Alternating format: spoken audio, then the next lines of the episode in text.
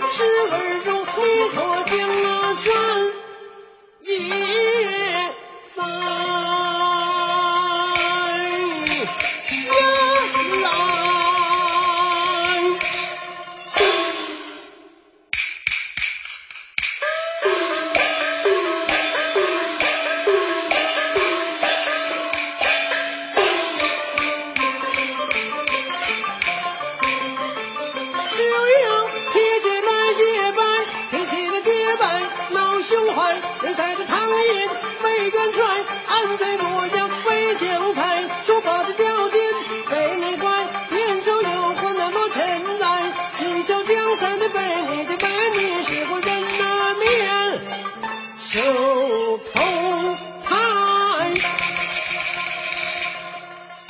听众朋友，刚才为您播放的是京剧名家方荣祥演唱的《锁五龙》选段。